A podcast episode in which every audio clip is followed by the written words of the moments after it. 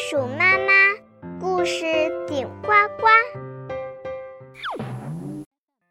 亲爱的宝贝们，欢迎收听由精灵袋鼠妈妈出品，丸子小姐姐讲故事录制。中国传统节日的传说。二月二，龙抬头。亲爱的小朋友们，你们好。我们知道，每年农历二月二以后。雨水会逐渐增多起来，所以这一天被民间称为春龙节。中国北方广泛流传着一句谚语：“二月二，龙抬头，大仓满，小仓流。”说到龙抬头，还有一个古老的传说呢。相传，武则天当上皇帝以后。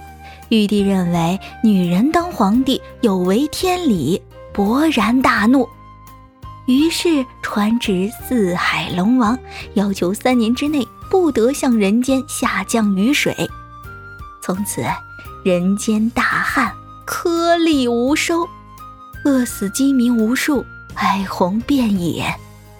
人间的疾苦，被司掌天河的玉龙看在眼里，急在心中。玉龙不忍看着百姓受灾挨饿，偷偷的到人间施法，降了一场大雨，瞬时甘霖渗入河田，救活了庄稼，小河水井再次蓄满了水，人们欢呼雀跃，在雨中狂奔，大家都感激玉龙的救命之恩，称赞他的仁慈。这事很快让玉帝知道了，玉帝气得吹胡子瞪眼。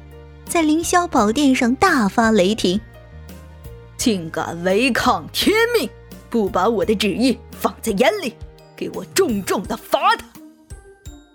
玉帝派天兵将玉龙打下天宫，压在一座大山下面，山下还立了一块石碑，上面写道：“龙王降雨犯天规，当受人间千秋罪。想要重登凌霄阁，除非金豆开花时。”老百姓们都到大山前来拜谢玉龙，看到了石碑上的话，为了拯救玉龙，人们到处寻找开花的金豆。到了第二年二月初二这一天，人们正在翻晒金黄的玉米种子，猛然想起这玉米就像金豆一般，如果把玉米炒开了花，不就是金豆开花吗？于是家家户户将玉米加热，爆出玉米花。并在院里设案焚香，供上开花的金豆，专让玉龙和玉帝看见。玉龙知道这是百姓在救他，就在山下大声向玉帝喊道：“金豆开花了，放我出去！”玉帝一看到人间家家户户的院子金豆花开放，想到自己不能食言，只好传旨下去，召玉龙回到天庭。继续给人间星云布雨。从此以后，民间形成了习惯，每到二月二这一天，人们就爆玉米花，也有人炒黄豆。有的地方在院子里用灶灰撒成一个个的大圆圈，将五谷杂粮放于中间，称作打盹或填仓，其意是预祝当年五谷丰登、仓囤满盈。节日时。